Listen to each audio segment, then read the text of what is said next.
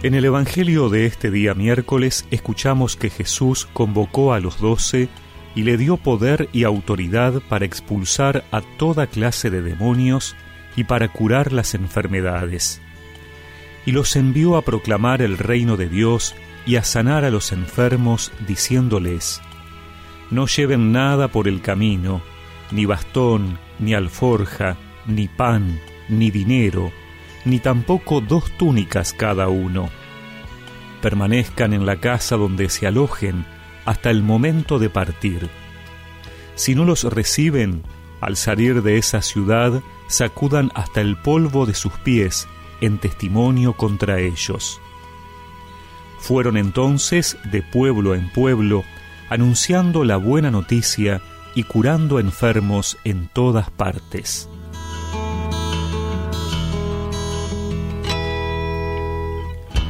La misión de los doce reproduce algunos de los rasgos de la misión de Jesús.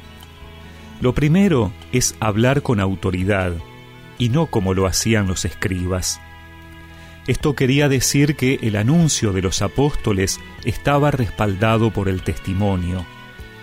Muchas veces, una acción significativa en favor de los marginados era la primera palabra para el anuncio del Evangelio. Lo segundo era una lucha radical contra el mal. Las enfermedades eran consideradas como consecuencia del pecado y acción del maligno. Devolver la salud era un signo de la autenticidad del anuncio de la llegada del reino. Quería decir que estos hombres actuaban con el poder de Dios. Pero como la tarea que Jesús les encarga no era un viaje de negocios, no debían llevar muchas cosas.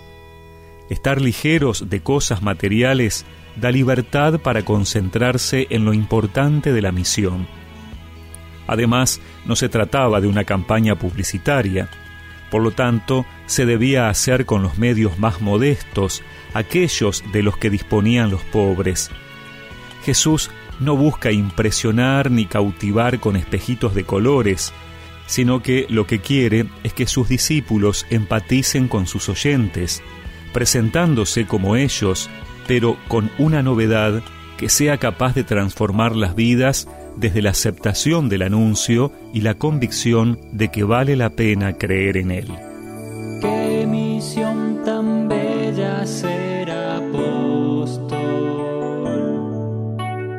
seguir al Señor a donde vaya,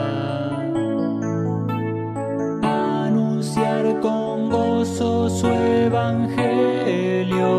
ser para